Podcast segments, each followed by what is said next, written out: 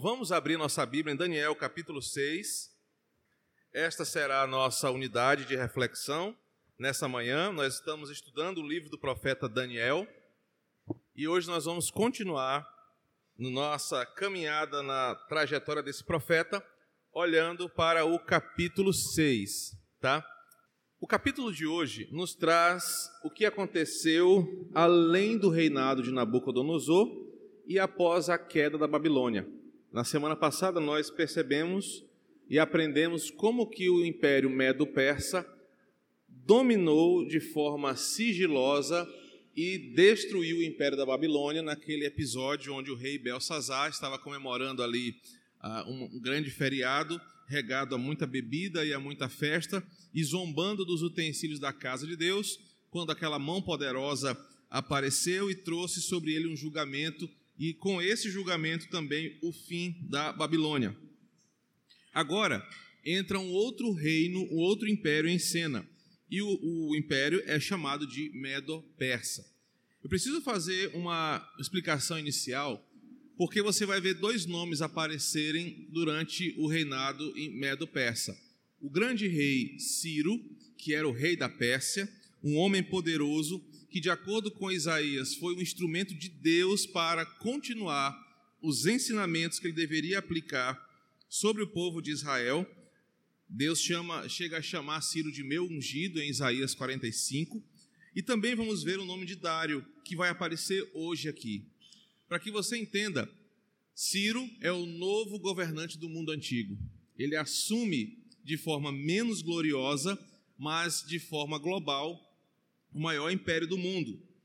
E ele faz agora colocar, o que ele faz agora é colocar delegados ou sub-reis em algumas províncias para cuidarem dos seus negócios. Na região da, de Jerusalém, dos judeus, Dário ou Dario foi designado por Sírio para governar este território que antes pertencia à Babilônia. Então, o episódio, embora fale sobre o rei Dario, é de fato alguém sob o comando do rei Ciro, o grande homem poderoso dessa época do Império Persa. Uma das coisas que Deus fez através de Ciro foi devolver Jerusalém para os judeus e permitir que os judeus que estavam exilados na Babilônia voltassem para a sua antiga terra natal e reconstruísse o seu povo. Se você abrir comigo a sua Bíblia em Esdras, Abra rapidinho sua Bíblia no livro de Esdras, capítulo 1, versos de 1 a 7. Nós vamos ver que uma das primeiras coisas que Ciro fez foi devolver àqueles judeus que estavam exilados. Nós olhamos a trajetória do povo do capítulo 1 ao capítulo 5. Ele permitiu que aquelas pessoas voltassem para a sua terra natal. Observa o que tem escrito em Esdras, capítulo 1, versos de 1 a 7 no primeiro ano do rei Ciro, rei da Pérsia, para que se cumprisse a palavra do Senhor por boca de Jeremias, despertou o Senhor o espírito de Ciro, rei da Pérsia, o qual fez passar pregão por todo o seu reino, como também por escrito dizendo: Assim diz Ciro, rei da Pérsia: O Senhor, Deus dos céus, me deu todos os reinos da terra e me encarregou de lhe edificar uma casa em Jerusalém de Judá. Quem dentre vós e de todo o seu povo seja seu Deus com ele, e suba a Jerusalém de Judá e edifique a casa do Senhor, Deus de Israel. Ele é o Deus que habita em Jerusalém.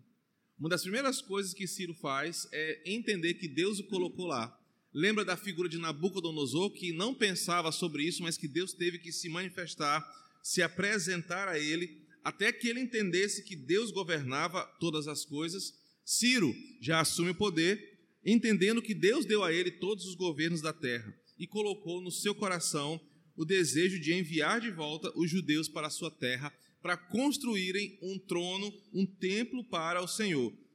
Abre de novo em Esdras, só que agora no capítulo 6,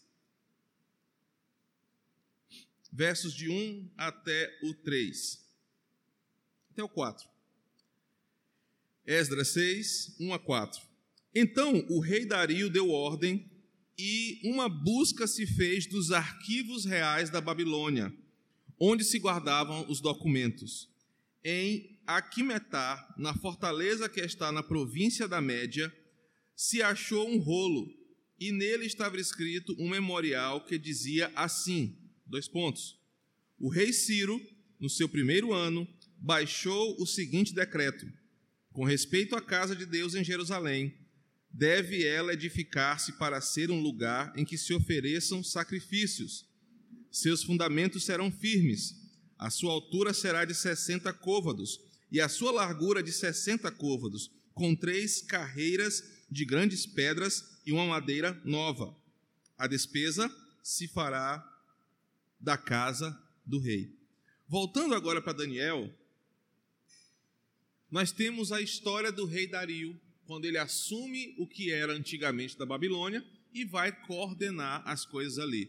Quando ele assume, a primeira coisa que ele faz é mandar de volta os judeus para sua terra para reconstruírem Jerusalém, porque era uma ordem de cima, uma ordem do rei. Como bom soldado, ele fala: Olha, o rei mandou, vamos cumprir isso o mais rápido possível.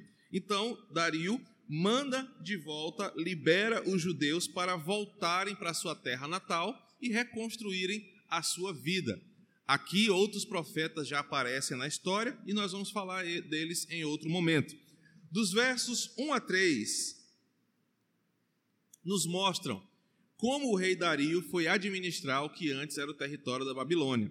E o capítulo começa nos apresentando a sua estratégia. Olha, pareceu bem a Dario, Daniel capítulo 6, constitu constituir sobre o reino 120 prefeitos, 120 governadores ali que fossem reger a, a, a, aquela província, que estivessem espalhados por todo o reino, e sobre eles três presidentes, dos quais Daniel era um, aos quais estes sátrapas ou prefeitos dessem conta, para que o rei não sofresse dano. O que estava acontecendo? Na mudança de gestão, talvez a gente entenda isso no ambiente mais político. Mudou o governo. Alguns cargos eram de confiança, cargos comissionados, e aqui havia muito dinheiro envolvido. Nós não estamos falando da prefeitura de São Luís, estamos falando da prefeitura da Babilônia. Era uma coisa muito gloriosa. O novo governo não queria ser enrolado nem passar a perna, não queria perder dinheiro por causa de antigos funcionários que pensando assim: ah, o nosso rei saiu, perdeu, a gente vai fazer o raspa aqui, o outro que fique com o prejuízo para frente.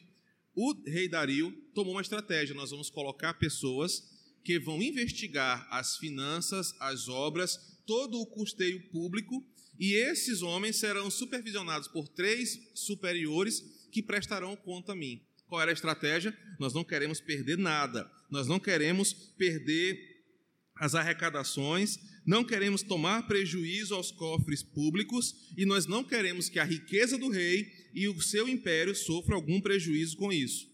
Ele tem uma estratégia administrativa e gestora muito interessante. Só que o capítulo 6 começa falando de Daniel. No capítulo 5, nós já temos Daniel com quase 80 anos, um idoso que tem o seu último confronto ali com o rei Belsazar e traz a interpretação daquela escritura.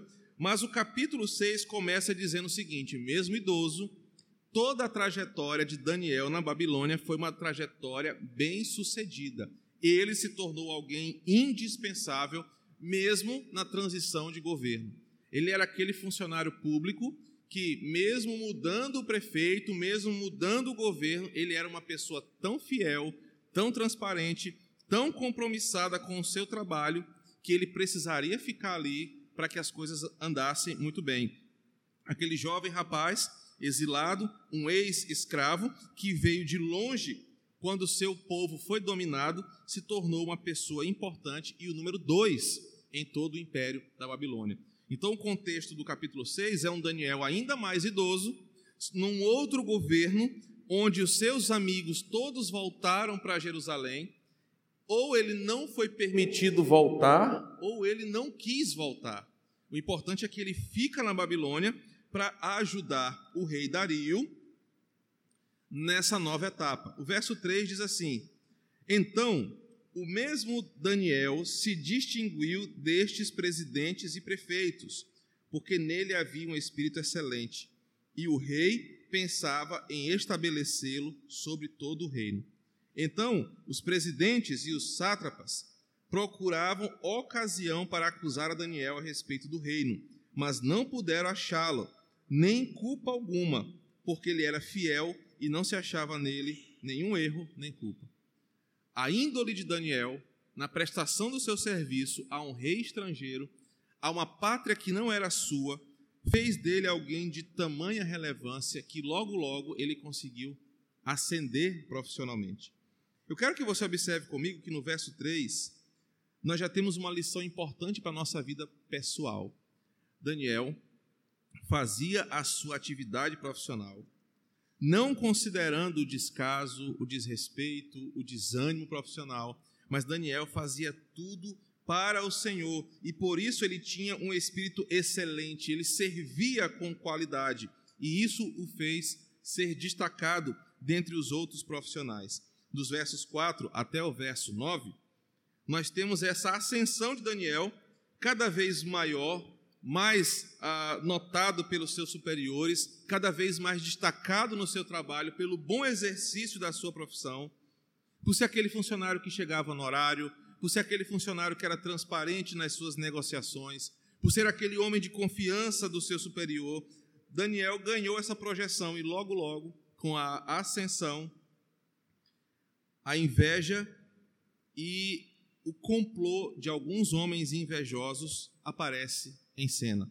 Do verso 4 ao verso 9, alguns homens incomodados com o porquê Daniel estava crescendo tanto naquele novo reino, assim como ele havia crescido no reinado anterior, procuraram alguma forma de atacá-lo. Disseram o seguinte: olha, esse cara não deve ser tão bom assim. Ele não deve ser um, uma pessoa tão reta assim. Ele não deve ser um bom funcionário. Ele deve ter alguma mancha, alguma mácula, alguma coisa que nós possamos derrubá-lo de onde ele está. Os inimigos começaram a se incomodar com o sucesso de Daniel.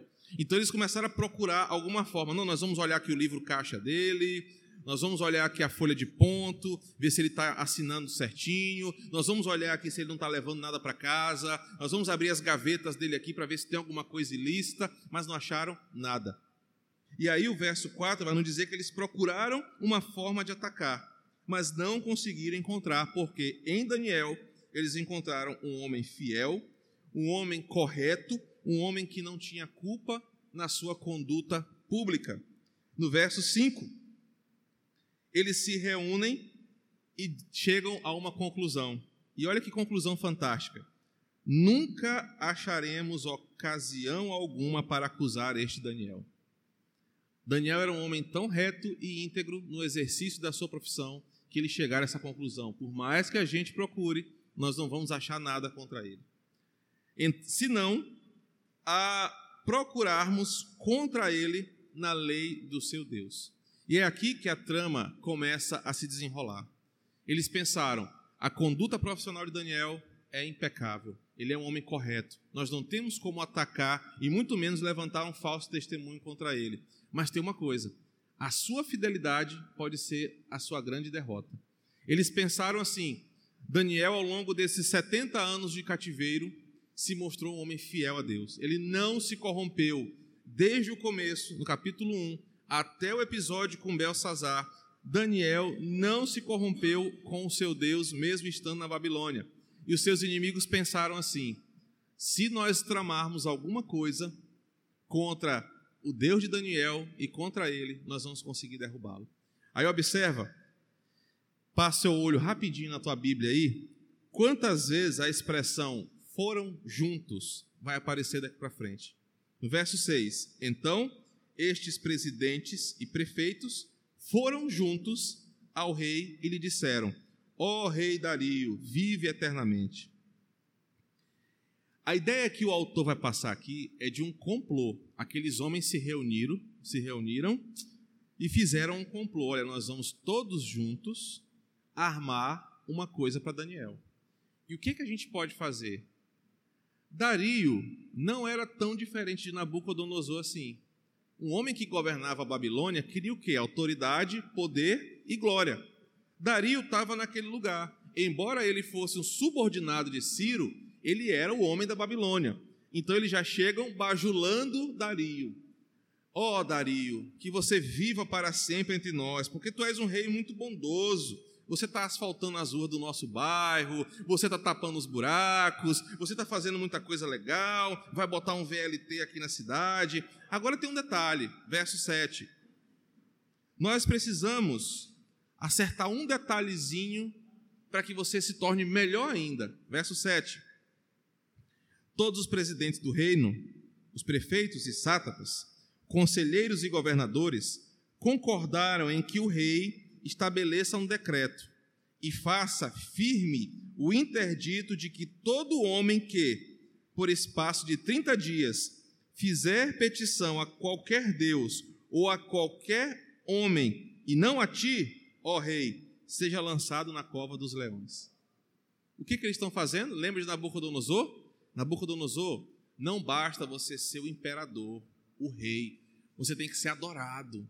Dario, Lembra que Nabucodonosor já teve essa glória, você pode ter ela para você. O que é melhor para um homem ganancioso do que ter uma oferta dessa de ser adorado e ter mais louvor e glória? Aquilo cai sobre Dario como um bálsamo, pronto, é isso que eu quero. Só que observem que quem está tomando a iniciativa não é o rei. Dario não tem essa intenção, mas a tentação vem na sua fraqueza. Daqui a pouquinho eu vou falar sobre isso, porque é assim que a tentação nos derruba. Irmão, às vezes você não está nem procurando o pecado, mas já ouviu aquele ditado que o pecado bate a porta e ele junta justamente a, a fome com a vontade de comer. Dario não estava pensando nisso porque ele não tinha feito esse decreto, mas quando os mensageiros de Satanás chegam, toca na ferida dele. E ele vê naquilo uma oportunidade de ser louvado na Babilônia. Verso 8: Agora, pois, ó rei, sanciona o interdito e assina a escritura, para que não seja mudada, segundo a lei dos medos e persas, que não se pode revogar. Aqui eles amarraram a coisa certinho. Olha, rei, está tudo pronto. Já chegaram com o documento oficial. Assina e olha só Lembra que uma vez que você assina, de acordo com a lei, você não pode voltar atrás.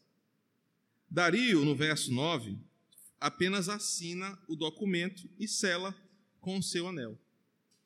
Agora, esse trecho vai nos falar muito também sobre a integridade de Daniel ao ouvir esse relato, porque quando ele sabe, chega aos ouvidos dele, que Dario assinou esse documento, e que aqueles homens apelaram para o ego e o desejo de poder do rei, ele, Daniel, ouve aquele relato, porém, ele não se deixa abater. O verso 9 nos vai mostrar que o rei sábio e poderoso foi, na verdade, manipulado pelos invejosos que queriam só derrubar a Daniel. Essa lei foi criada com a intenção de derrubar um homem, Daniel. Por quê? Porque somente ele tinha um hábito que vai aparecer agora no verso 10. Daniel, pois, quando soube que a escritura estava assinada, entrou em sua casa e em cima no seu quarto, onde havia janelas abertas do lado de Jerusalém, três, três vezes por dia, se punha de joelhos e orava, e dava graças diante do seu Deus, como costumava fazer. Olha o detalhe: Daniel tinha um hábito, e esse hábito se tornou sua prática durante todo o tempo na Babilônia. O nosso encarte, depois pode projetar aí sobre os estudos de Daniel, é exatamente essa imagem. Daniel, no erado da sua casa, orando como um costume aprendido na época de Salomão. Depois você pode conferir aí na sua Bíblia, 2 Crônicas 6, 34 e 35, quando Salomão inaugurou o templo, Salomão fez uma oração muito bela de consagração ao Senhor. E ele falou assim na oração: Quando um filho teu for pego na guerra e deportado, se ele orar em direção a essa casa, nós temos certeza de que Deus ouvirá.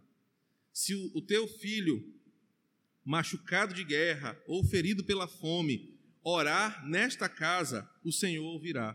Parece que esse costume se tornou um costume no período do exílio, adotado pelos judeus, obedecendo literalmente à fé e o apelo de Salomão, orando em direção a Jerusalém, na certeza de que se eles orassem olhando para aquela casa, Deus de lá ouviria a sua oração. Daniel manteve esse costume por 70 anos, mais ou menos, três vezes por dia, orando ao seu Senhor em terra estrangeira. O detalhe que precisa ficar claro aqui é que, como aqueles invejosos não conseguiram atacar a Daniel na sua vida pública, eles invadiram a privacidade de Daniel. Eles começaram a perceber Daniel dentro da sua casa. Na sacada da sua casa, eles começaram a perceber. Era um complô. Olha, três vezes por dia ele ora no mesmo horário, no mesmo lugar, e nós temos certeza que ali ele ora para o Deus dele, para o Deus que capacita ele a fazer essas coisas. Então, nós temos aqui uma forma de derrubar Daniel. O hábito dele vai ser usado contra ele nessa situação. E aí, de novo, nessa conspiração, verso 11, aqueles homens, de novo, foram juntos e, tendo achado a Daniel a orar e suplicar diante do seu Deus, acharam ali uma oportunidade. Detalhe importante: Daniel, mais uma vez, pega um documento que é contra ele. Não é a primeira vez, mas Daniel não se importa. Romanos vai nos ensinar sobre os limites da obediência ao Estado. Todos nós devemos obedecer às autoridades instituídas. Romanos capítulo 13. Porque elas são instituídas por Deus ou para nos abençoar ou para nos punir. Mas todos são colocados por Deus no poder. Nós já falamos disso em outras ocasiões. Mas se nós temos um governo corrupto, ele foi instituído por Deus para estar lá. E ele está lá com um propósito: ou nos abençoar, ou sendo corrupto, nos punir e nos ensinar muitas coisas. Daniel sabia que estar na Babilônia, sobre um governo estrangeiro, era a vontade de Deus e que Deus colocou ele lá. Mas há limites. E quais são os limites da obediência ao governo e ao Estado? Quando as leis promulgadas são contra a palavra. Quando a lei assinada ou decretada ou a atitude do governo feria a Escritura. Nós, nesse caso, somos convocados a não obedecer ao Estado e permanecermos fiéis à palavra de Deus, mesmo que por causa disso tenhamos consequências drásticas. É por isso que a igreja foi perseguida ao longo da história, é por isso que existem movimentos de resistência cristã em povos, em países onde o evangelho é perseguido, porque nós temos a instrução bíblica de sermos fiéis à palavra. Nos importa obedecer a Deus e não a homens, quando homens, de forma intencional e mal intencionada, se colocam contra a palavra de Deus. Daniel ouviu uma lei que era contra o seu Senhor e a sua palavra, ele não se submeteu a ela porque Daniel tinha um coração firme ao Senhor e não ao rei da Babilônia. E ele continua a orar três vezes por dia, como de costume. Aqueles homens, a conspiração, invadindo a privacidade de Daniel, tentando o incriminar, levam esse relato ao rei. Observem que Daniel é vítima de ódio e de inveja racial. Vamos ver. É interessante também fazer uma observação nesse caso é, que a postura de Daniel é ir para a sua casa, no seu quarto, orar ao Senhor, buscar auxílio no Senhor. Ele não transformou um palácio ali numa igrejinha, né? Isso. Não um puxadinho da sua igreja dentro do palácio. Ele tomava atitude como um funcionário público, governava conforme o Senhor ordenava, conforme os princípios bíblicos, com honestidade, com discrição, com tudo. Mas quando se tratou de uma situação dessa, ele não foi lá para o palácio rogar ao rei que modificasse a situação ele vai buscar em Deus a solução, na sua casa. Que às vezes a gente confunde o nosso lugar de trabalho querendo transformar ali uma, uma igreja onde não é a nossa postura, né? Perfeito, muito bom. E Daniel usa a sua liberdade do seu lar para continuar a sua devoção, a sua fé. Aqueles homens motivados por ódio e inveja racial, olha o que eles dizem no verso 13. Eles vão lá até o rei, verso 12, e falam assim: Rei, não assinaste um interdito que por espaço de 30 dias todo homem que fizesse petição a qualquer Deus ou a qualquer homem, e não a ti, ó rei, fosse lançado na cova dos leões? Respondeu o rei e disse: Esta palavra é certa, segundo a lei dos medos e dos persas, que não se pode revogar. Então responderam e disseram ao rei: Esse Daniel, olha como é que eles se referem a ele. Esse Daniel aí, esse outro, igual a gente fala aqui no Maranhão, esse outro aí, que é dos exilados de Judá, ou seja, que é da escória que veio lá de Judá, dos escravos, não faz caso de ti. Eles já jogam Daniel contra o rei. Olha, não está nem aí para ti, rei. Zomba da tua cara. Nem do teu interdito que assinaste. Antes, não só uma vez, mas três vezes por dia ora ao seu Deus. Para que você entenda, eu passou despercebido, eu tenho que explicar. A Babilônia era um império existiam dois impérios menores, medos e persas, que se uniram quando Ciro domina os medos, eles fazem uma coligação e formam um só império chamado Medo-Persa. Ciro se torna rei sobre todos. E aí agora as leis foram ah, conjugadas porque eles eram uma nova potência mundial. Quando esses homens procuram o rei, eles jogam Daniel contra ele. Olha, rei, esse cara aí ele não está nem aí para o teu poder. E ele não faz, não é só uma vez, não. É três vezes por dia, em forma de zombaria. A cova dos leões não era uma coisa só desse império aqui. Quem já assistiu aquele filme 300, quando o mensageiro de, de Xerxes vai falar com Leônidas no começo do filme, o, o mensageiro é um negão bem fortão que chega lá para dar uma palavra, e o Leônidas está na porta do seu palácio, ali num lugar, e o, o rei vai dar uma mensagem para que ele se arrependa e se renda. Vocês lembram dessa cena? O Leônidas, parecendo até comigo, assim, forte e bonito, grita: Nós não nos rendemos, isso é Esparta, e dá uma pesada no, no peito do velho, do cara, e ele cai naquele buraco. Era comum daqueles povos terem aquelas covas, onde tinha ou crocodilo, ou tigre, ou leão, que era uma forma de matar e torturar os seus inimigos, os reis, os representantes presos. Então, essa, esse, esse costume da cova do leão não era só desse povo, mas era desses povos antigos. E era uma forma brutal de assassinar os seus opositores. O rei, quando sabe disso, verso 14, ficou muito triste. Tendo o rei ouvido essas coisas, ficou muito penalizado e determinou consigo mesmo livrar Daniel. E até ao pôr do sol se empenhou por salvá-lo. Parece que caiu a ficha do rei. Ele falou assim: Poxa, me enganaram. Eles fizeram de tudo para eu prejudicar um homem correto. Eles fizeram de tudo, eu não percebi, para prejudicar um homem íntegro que era Daniel. Dario não tinha amizade com Daniel, mas Dario respeitava a conduta pública de Daniel porque sabia quem ele era. Quando o rei cai em si, que aquela trama foi para desfavorecer Daniel, ele fica muito penalizado e tenta agora resolver essa situação de toda forma. Ele vai tentar contornar. Porém, no verso 15, de novo, lembram o rei de um detalhe. Então aqueles homens, olha, foram juntos ao rei e disseram: Olha, rei, é o seguinte, vou traduzir para vocês aqui. Não vai ficar muito legal se a gente der um telefonema lá para Ciro e dizer que você assinou um documento e agora você está voltando atrás, porque não é o nosso costume fazer isso. O coitado do Dario se viu agora sem saída. Ele tinha que fazer alguma coisa, porque ou era a cabeça dele que ia para a guilhotina, ou ele ia prejudicar um homem inocente, conforme uh, era Daniel. Então ele percebeu que aquela lei foi decretada contra Daniel e que os invejosos o manipularam, mas já era tarde demais, porque ele não teve mais o que fazer, porque ele foi chantageado e preservou a sua própria vida, o seu emprego, a sua família, e não teve outra alternativa a não ser dizer: é, agora é tarde demais, chama Daniel. Aí os versos 15, 16, 17 falam do rei chamando Daniel.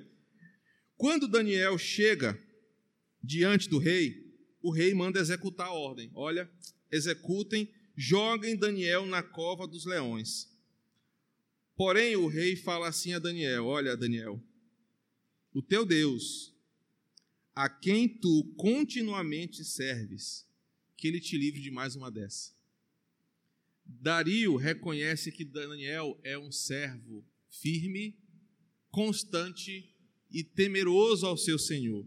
Olha, Daniel, esse Deus que tu serve todo esse tempo aqui na Babilônia, ele precisa fazer alguma coisa por ti. Observa que a trama agora não é mais só contra Daniel, mas é de novo contra o Deus de Daniel. Tudo que o rei pôde fazer pelo seu servo, ele fez. E agora ele só pode confiar que a fé de Daniel traria alguma, alguma solução para aquele momento ali irreversível. Os leões eram alimentados pela carne dos inimigos. Os leões estavam famintos. Os leões ficavam ali só para devorar os inimigos do Estado. Então Dario sabia que se Daniel caísse naquela cova, ou ele morreria da queda, ou ele morreria devorado. Lembra do filme? Quando o Xerxes, o Leônidas bate no cara e é bem fundo a cova, é exatamente aquilo ali. Então, no verso 18, ah, 17, foi trazida uma pedra e posta, e posta sobre a boca da cova. Selou-a o rei com seu próprio anel e com os dos seus grandes, para que nada se mudasse a respeito de Daniel. Então o rei se dirigiu ao seu palácio, passou a noite em jejum e não deixou trazer música à sua presença, hora nenhuma, e ficou sem sono. Pela manhã, ao romper do dia, levantou-se o rei e foi com pressa à cova dos leões. Chegando ele à cova, chamou por Daniel com uma voz entristecida. Disse o rei a Daniel: Daniel, servo do Deus vivo, dar-se-ia o caso de que o teu Deus, a quem tu continuamente serves, tenha podido livrar-te dos leões? Então Daniel falou ao rei: Ó rei, vive eternamente. O meu Deus enviou o seu anjo e fechou a boca dos leões para que não me fizessem dano porque foi achada em mim inocência diante dele. Também contra ti, ó rei, não cometi delito algum. Os versos 17 até o 28 vão nos mostrar que Deus, mais uma vez, precisaria se mostrar poderoso na Babilônia. Precisaria se mostrar um Deus sobrenatural que faz, faria o que homem nenhum poderia fazer. O verso 18 relata esse tormento emocional do rei. Ele sabia que tinha prejudicado o inocente. Ele sabia que tinha sido manipulado. Então ele foi para casa, não conseguiu comer, não quis música para dormir, ficou atormentado e esperou logo amanhã do outro dia. Amanhece, bem cedo, ele corre lá para a cova, porque mesmo não acreditando em Deus, ele acreditava no Deus de Daniel e na fé de Daniel. Então, depositando fé na fé de Daniel, ele corre para lá. Eu imagino que o texto faz questão de mensurar que, no fundo, ele tinha um pouco de incredulidade, porque ele chega lá na cova e fala com uma voz triste: Daniel, tá aí, cara. Oh, meu Deus, Daniel, fala alguma coisa. Embora confiando que pudesse acontecer alguma coisa, ele não era um homem crente. Ele confiava na fé de Daniel. Quando ele clama, ele grita, e lá no fundo do poço, literalmente da cova, ele ouve a resposta de Daniel no verso 20. Daniel não perde a oportunidade de mais uma vez relatar quem era o Deus a quem ele servia. Daniel não grita assim: "Ei, rei, eu estou aqui, eu estou vivo, abre aqui". Não, ele fala: "Rei, o meu Deus enviou o seu anjo para me livrar". Daniel mais uma vez não tem glórias para si. Ele podia ter inventado uma história, se fosse um eu da vida. Ah, rei, tu não sabe. Na hora que eu caí aqui, compadre, dei de porrada nesses leões aqui a noite toda, estão tudo quieto. Mansinho, mansinho. Daniel era um homem crente. O meu Deus, a quem eu sirvo, aquele mesmo Deus que tu apelou para que fizesse alguma coisa por mim, ele prendeu os leões. Daniel cria aí um Deus pessoal, um Deus poderoso, que cuida dos seus filhos e que toma conta de nós todos os dias da nossa vida. Mesmo quando homens queriam tirar a vida do profeta de forma injusta, somente quando Deus permite ou permitiu é que isso aconteceu. Olha que grande ensinamento. Os homens tentaram atacar a Daniel, mas Deus sabia que aquele não era o momento do fim dele. Não era na cova que ele iria morrer. Então, mesmo que os seus opositores o lançassem lá, lá na cova, Deus amarrou a boca dos leões, Deus não permitiu que Daniel morresse nem da queda e nem do ataque voraz dos leões, porque Deus ainda tinha algumas coisas para fazer na vida de Daniel. E aí, agora, nos versos seguintes, após louvar a Deus, o rei, no verso 23, se alegrou de sobremaneira e mandou tirar Daniel da cova. Assim foi tirado Daniel da cova, e nenhum dano se achou nele, porque crera no seu Deus. Olha que mensagem fantástica. Ele era um idoso. Vamos pegar a idade do irmão Davi. Quando ele sai, não tem um arranhão, não tem um machucado, e o texto é bem claro. Não era porque ele era um super-homem, não, porque ele crera no seu Deus. Dario, como eu falei agora há pouco, não pôs à prova apenas a Daniel, mas o Deus de Daniel. Olha o que ele pergunta: Daniel, dar-se-ia o caso do teu Deus, a quem tu serves, te livrar dos famintos leões que destroem homens aqui nesse calabouço, nessa cova? Esse Deus que tu serve, essa fé que tu acredita, pode te livrar na hora mais crucial da tua existência? A resposta de Daniel foi muito clara: pode sim. Eu acredito num Deus vivo. A minha fé é num Deus verdadeiro. E o Deus a quem eu sirvo pode enviar um anjo para fechar a boca do leão para que eles não me fizessem isso, nenhum dano. E por que, que Deus livrou Daniel? Será se é porque ele era um homem sem pecado? Será se porque ele era melhor do que outras pessoas? O verso 22 vai dizer que não. Embora ele fale assim: Não foi, achar, foi achada em mim inocência diante dele. Isso não quer dizer que Daniel não era sem pecados. O que o texto vai dizer é que Daniel era um pecador, mas que Deus olha os seus eleitos através de Cristo, que nos justifica de todo o nosso pecado e nos faz santos diante do Pai. Daniel sabe que Deus não julga conforme a sua natureza carnal, mas que Daniel foi visto por Deus pela lente de Cristo, mesmo sem saber quem era Cristo ainda. Ele foi salvo pela graça e sabia que é assim que Deus o via, com uma lente da justiça de Deus nele.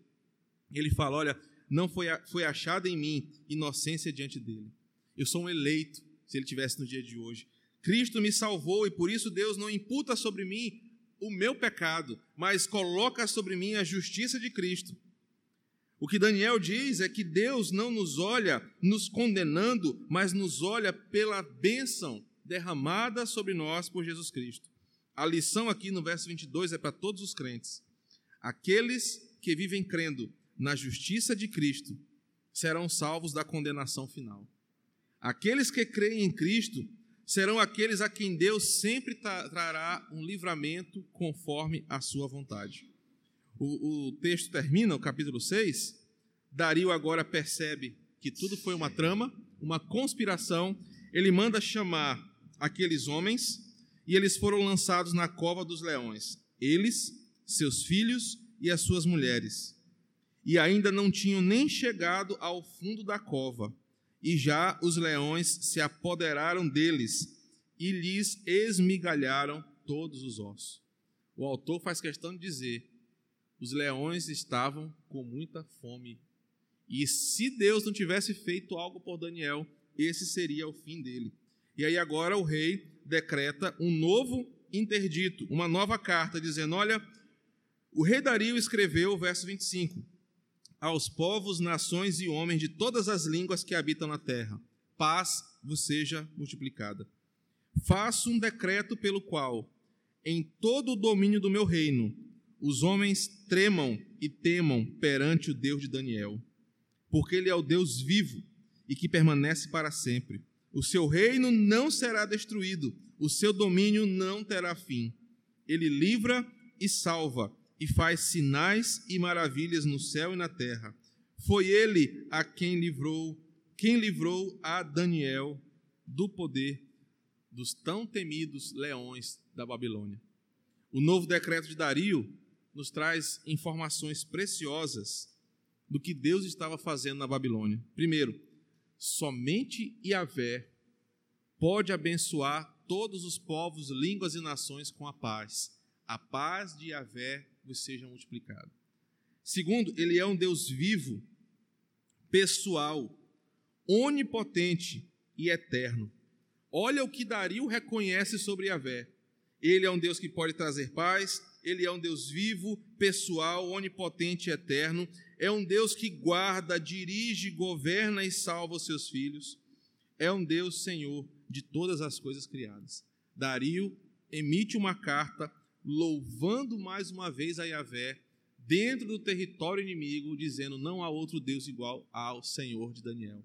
Deus cumpre o seu propósito. Ele se mostra rei sobre todos, mesmo no território inimigo. Possíveis aplicações nos fazem terminar esse estudo do capítulo 6. E que nos aproximam muito de Daniel aqui no episódio da Cova dos Leões. Como cristãos, nós somos desafiados a viver em excelência em todas as áreas da nossa vida.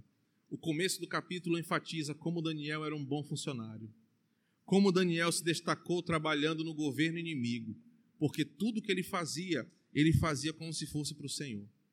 Isso é uma ética que a teologia reformada nos ensina. Quando João Calvino e os reformadores falam sobre o crente e o trabalho, a nossa vocação do trabalho. Tudo que você fizer, fazer um pão na padaria porque você é padeiro, sentar atrás de, uma, de um computador e uma mesa no ambiente de funcionarismo público, assinar um documento num fórum, consertar o encanamento de alguém que te contrata, levantar uma parede de reboco numa obra que você está fazendo. Tudo o que você fizer, a consciência do cristão é: eu estou fazendo como se fosse para o meu Deus. Isso nos trará uma outra dignidade, uma outra forma das pessoas nos verem. Ele faz assim, porque ele é crente e ele aprendeu isso na palavra. Isso muda tudo.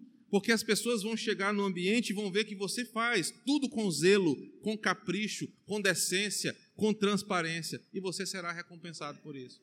E você se torna uma referência onde você está. Exatamente. Isso acontece muito. Ah, eu queria ser atendido por fulano, porque a gente sabe que fulano lá faz a coisa do jeito certo. É um homem diferente, uma mulher diferente, porque faz para o Senhor. A segunda aplicação, mesmo diante de decretos políticos que confrontem a nossa fé, nós devemos permanecer firmes naquilo que cremos. Um detalhe que eu iria falar agora, e que o Júnior já começou, muito bem pontuado, é que Daniel não foi para o Twitter, não foi para o Instagram ficar falando hashtag fora Bolsonaro, hashtag ele não, nada do tipo. Daniel continuou crendo no seu Deus. Daniel continuou crendo na palavra e falou o seguinte: Eu prefiro pagar o preço com a minha vida do que negar o meu Deus. Não ficou batendo boca não ficou usando o palácio como palanque de briga política. Ele simplesmente guardou a sua fé, guardou a sua fidelidade ao Senhor e se manteve firme. Terceira aplicação: Deus é nosso justo e santo Salvador. Ele não precisa mais nos salvar apenas da cova dos leões, porque ele já nos salvou da morte eterna. E isso é justiça e santidade divina. Por fim, somos salvos pela graça eleitos pela soberania de Deus e justificados pela fé em Cristo Jesus. Daniel foi salvo dos leões não porque ele não tinha pecado, não porque ele era mais especial que os outros, mas porque Deus tinha um plano na vida dele e não eram homens que iriam botar fim naquele plano. E por ele ser um homem salvo pela graça, eleito pela soberania de Deus, justificado pela fé, Cristo não permitiu que uma trama, um complô, uma conspiração prejudicasse o seu filho. É um grande capítulo que encerra essa primeira parte do livro de Daniel. O livro se divide em duas partes, capítulo 1 ao capítulo 6, em todo o contexto histórico. O, te, o texto termina, verso 28. Daniel, pois, prosperou no reinado de Dario e no reinado de Ciro, o persa. Aqui acaba a parte histórica do livro o que vai acontecer a partir do capítulo 7 até ao capítulo 12 serão coisas que aconteceram dentro desses 70 anos que Daniel viveu aqui. Vai, continuar, vai começar agora uma nova etapa, a etapa profética e apocalíptica do livro, que nós vamos continuar na nossa próxima aula sobre Daniel. Amém? Deus, obrigado por esse grande ensinamento dessa manhã, pelos louvores que entoamos, pela tua graça salvadora que recai sobre nós, pela fraternidade desta igreja e pelo que aprendemos hoje pela manhã nas nossas salas. Abençoa cada um de nós no crescimento espiritual, para que possamos nos ater à tua palavra e, conforme foi trabalhado aqui entre nós, sejamos profetas na nossa geração, que amam o Senhor, a tua palavra e desejam o melhor para os nossos filhos, para o nosso país, para a nossa nação e para o nosso mundo. Então, nos abençoa em todos esses aspectos, que o nosso domingo seja de bênção, descanso e de louvor ao Senhor logo mais às 18h30. Oramos por aqueles que não vieram, por aqueles que estão enfermos e por todos que estão aqui. E assim nós te louvamos em tudo e em nome de Jesus oramos. Amém.